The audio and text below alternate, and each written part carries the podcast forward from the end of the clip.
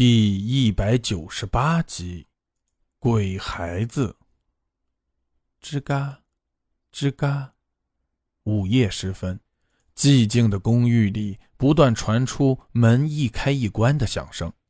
正在电脑前噼里啪啦打字的静书，刚开始并没怎么在意。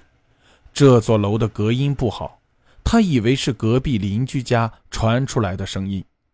过了一会儿。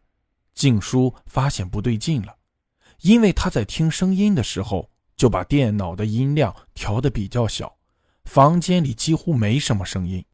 这回门一开一关的声音非常清晰地传到他的耳朵里，而且这个声音似乎就是从他家传出来的。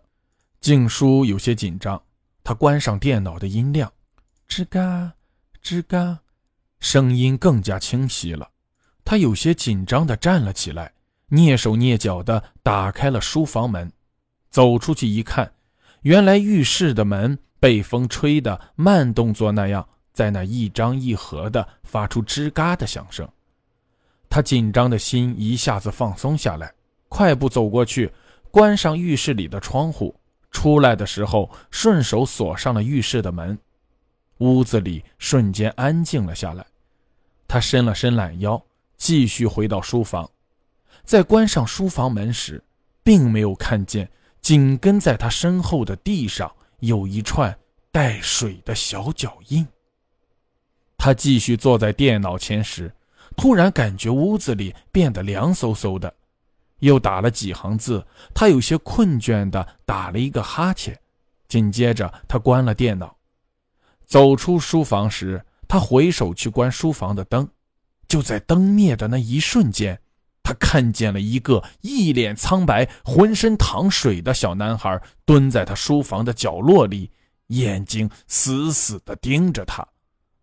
啪的一声，他重新打开了灯，喘着粗气向角落看过去，在灯光下，那个角落什么也没有。他紧提的心稍稍松懈了一下，顺手合上了书房的门。第二天一早，静书忙碌着做早饭，老公一边看报纸一边喝着牛奶。五岁的儿子小峰揉着红红的眼睛走到静书身边说：“妈妈，我昨晚做了一个噩梦。”正在忙碌的静书没有时间搭理这个小家伙，他每天都有许许多多古怪的问题。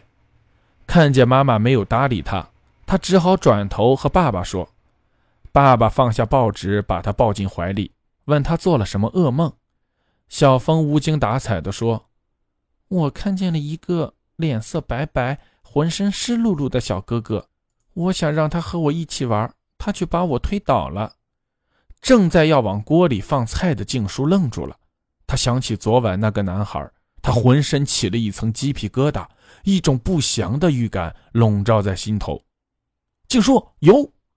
老公大喊，听见喊声，静书才回过神来，锅里的油眼看就要着了，她手忙脚乱地关了煤气，一脸失神地站在那里。老公放下孩子走了过来，问她怎么了。静书推说有些头痛，她躺在床上，老公叫她回房睡一会儿，等她做好饭送儿子去幼儿园。静书非常勉强地笑了一下，转身回到了卧室。她躺在床上翻来覆去的睡不着，后来听见老公和孩子开门出去的声音，她腾的一下坐了起来，拿出手机拨通了一串熟悉的数字，长音响了很久没人接听，她继续拨通，反复几次，电话终于接通了，那边传来哗哗的流水声，她喂了一声，只听见那边模模糊糊传来了。妈妈，我冷啊！妈妈，我怕。紧接着还是哗哗的流水声。静书拿着电话的手抖个不停，脸色变得更加苍白。这时，电话里又传出了“妈妈，我冷啊！”静书愣了一下，一甩手把手机扔到了地上。那声音还是在手机里断断续续传出来。静书激动地冲了过去，用脚狠狠踹着手机，直到手机所有的零件都散落了，再也没有一点声音。他像泄了气的皮球一样瘫坐在地上痛哭起来。突然，客厅的电话铃声急速响起，静书擦了一下眼泪，就去接电话。电话里传来陌生男人的声音：“你好，请问你是于静书女士吗？你的丈夫是叫王祥吗？他出了意外，请你来警察局一趟。”电话挂断了，静书静静地站在那里，半天才回过神来。王祥是她的前夫，自从离婚后，他们就没有联系过。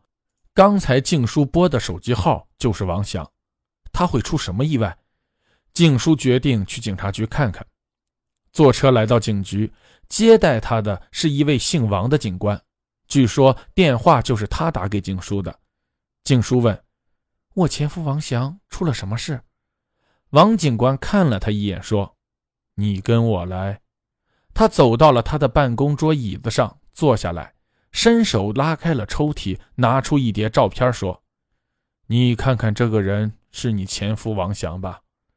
静姝疑惑地接过了照片，第一张看不见脸，是一个男人的大半身浸在浴缸里；第二张显然是把人从浴缸里捞出来照的，只见照片上的人。脸扭曲变形，两只眼睛瞪得圆圆的，嘴张得大大的，七孔流血。那人的相貌他太熟悉了，正是他的前夫王祥。他拿着照片的手开始颤抖。王警官发现他的情绪有些激动，用手抽回了那些照片，说：“人死的有些蹊跷，是淹死在自己家的浴室里，但又不像是自杀。”你知道你前夫有什么仇家吗？静书有些不自然地看了一眼王警官，道：“我我前夫是个老实人，从来没和谁吵过架。”说着，静书忍不住哭了起来。王警官一看也问不出什么来，就说：“这样吧，你先回去，要是想起什么情况来，你给我打电话。”他低头在纸上刷刷写下了一组号码，递给静书。静书神色恍惚地走出警察局，他只感觉累，一种濒临绝望的疲惫。走到了汽车站的长椅边，他坐了下来，脑海里浮现出他和前夫生活在一起的那些记忆。前夫表面上是一个地地道道的老实人，可是在家里却霸道而且不讲理。他们婚后基本天天吵架，吵得激烈就开始动手。家里的东西砸了一茬又一茬，后来静书怀孕了，他们的关系缓和了点，不再动手了。但是在孩子悠悠出生以后，他们又恢复了不断的吵闹。那是在悠悠七岁生日的那一天，他们吵得特别厉害，而且又开始砸家里的东西。他骂了前夫一句，前夫随手拿起一个花瓶冲他砸了过来。静书一躲，身后传来一声惨叫，花瓶砸到儿子悠悠头上，血一下子涌了出来。当时静书就懵了，上前捂住悠悠不断流血的头，可是已经晚了，悠悠的呼吸越来越弱，最后一阵抽动，呼出了最后一口气息。静书疯了一样的摇着悠悠，绝望的哀嚎着。这时，前夫上前一把夺过悠悠，就往外跑。静书哭喊着跟在他的身后。静书看见前夫抱着悠悠来到池塘边，然后发生了他一辈子也无法忘记的事：前夫竟然把悠悠扔到了河里。扔完了悠悠，前夫面露凶光的盯着他说：“就说孩子回他奶奶家去了，忘了今晚的事，否则咱们谁也活不了。”前夫的眼神让他深深的打了一个冷战。那晚不久，他们便离婚了。如今她再婚，和现在的丈夫生活很美满，而且已经有了五岁大的儿子。以前的事似乎已经被她抛在了记忆的深处，不愿再想起。这时，他抬头看见露天广告的字幕上出现了一组日期，猛然间，他站起来。一种不祥的预感扩散在心里。今天是悠悠的生日，也是他的死忌。如果真的是他回来报仇的话，昨晚小峰梦见的那个哥哥，不就是悠悠？他是不是要害小峰？静书心里的恐惧越来越大，他不顾一切的往家的方向跑去。家里的门是虚掩着的，他一推门就开了。老公正在打电话，看见他回来，马上站起来说：“我我刚才去接小峰，回来时买了一包烟，转眼的功夫小峰就不见了。我找遍了家附近小峰常去的地方，都都没找到。”静书疯了一样上前一把抓住了老公的衣领，叫着说：“你把我孩子弄哪去了？你说呀！”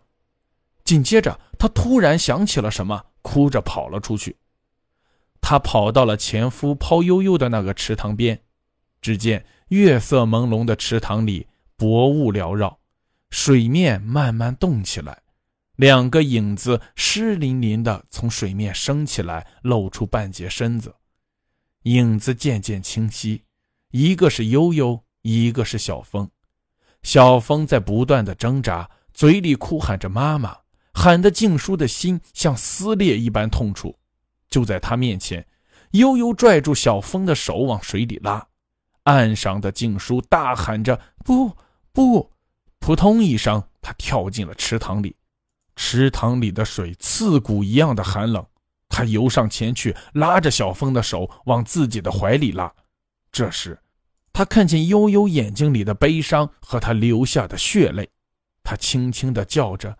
妈妈，静姝的心被狠狠地击打了一下。这时，池塘里起了漩涡，巨大的旋转速度使他昏厥。他紧紧地抓住小峰的手，不敢放开。就在这时候，一个更大的漩涡向他们袭来，静书渐渐的失去了知觉。静书，醒醒，醒醒！不知过了多久，静书听见喊声，却怎么也睁不开眼睛。嘴里虚弱的喊着：“小峰，妈妈，我在这儿。”儿儿儿子在的，老公和儿子两个声音一起响起。静书感觉头好痛，静书，快睁开眼睛，醒醒！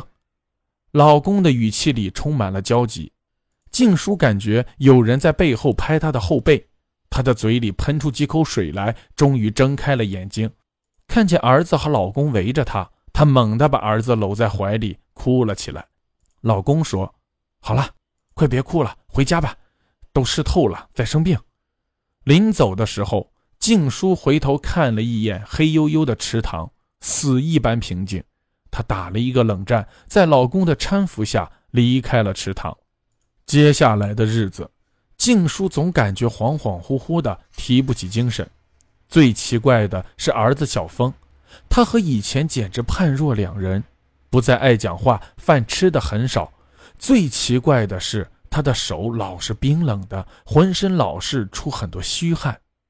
有一天晚上，静书梦见悠悠发了疯似的向小峰扑去，把小峰按倒在地上。悠悠张大了嘴巴，一口一口地咬着小峰的身体。小峰痛苦地嘶喊着，血染红了他的衣服。他的身体被咬得惨不忍睹，静书想去制止，可是，在关键时刻怎么也发不出声音，迈不开步。最后，她被老公摇醒，发现自己浑身是汗，满脸泪痕。老公问她怎么了，他轻轻地说做了一个噩梦。之后，他下了床，打算去浴室洗把脸。他惊奇地发现浴室的灯亮着。他透过浴室透明的玻璃门看进去时，发现五岁的儿子竟然在大半夜独自在浴室里冲凉，嘴里还似乎非常高兴地唱着歌。这时，儿子的头突然一百八十度转了过来，他看见了悠悠苍白的脸在冲他笑。